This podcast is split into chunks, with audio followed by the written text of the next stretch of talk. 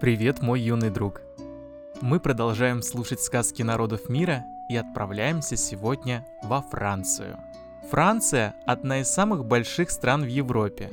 Ее называют страной любви, романтики и путешествий. Каждый год количество туристов превышает население страны, а это больше 65 миллионов человек.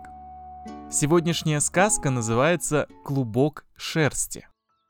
Тетушка Миета из деревни Мес была так скупа, так скупа, что готова была стричь шерсть с яйца. Как-то раз с прялкой в руке гнала своих коров в поле и нашла на дороге большущий клубок шерсти, похожий на какого-то зверька.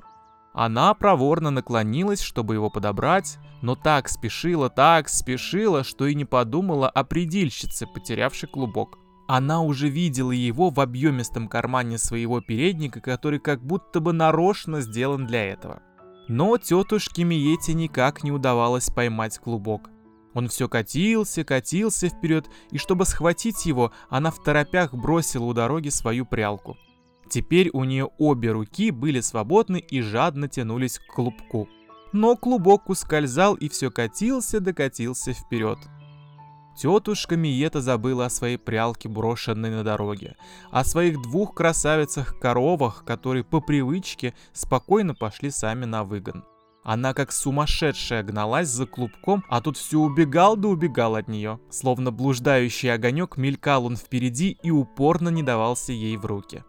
Задыхаясь, пробежала она через деревенский луг, поднялась, сама того не заметив, на холм. Тетушка Миетта готова была бежать за таинственным клубком хоть на край света. Наконец, ей удалось ухватить не клубок, а кончик нитки, которая тянулась за ним.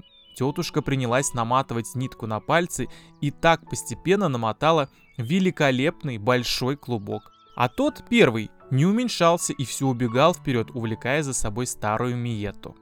Теперь она довольна держит обеими руками, прижимая к груди громадный клубок шерсти. Она свяжет из него куртку и штаны мужу, юбку себе, а остальную шерсть продаст. Вот так удача!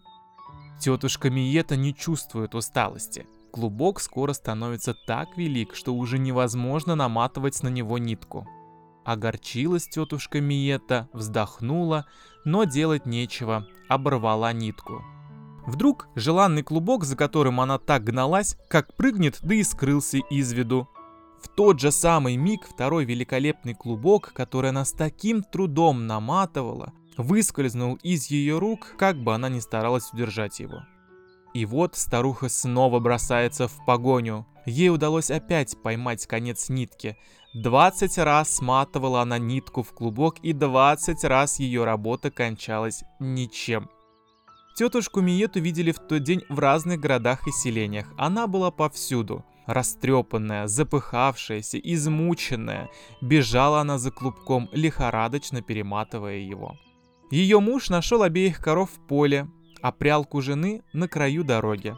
А старая Миета все не может остановиться, так и бежит до сих пор по лесам и полям.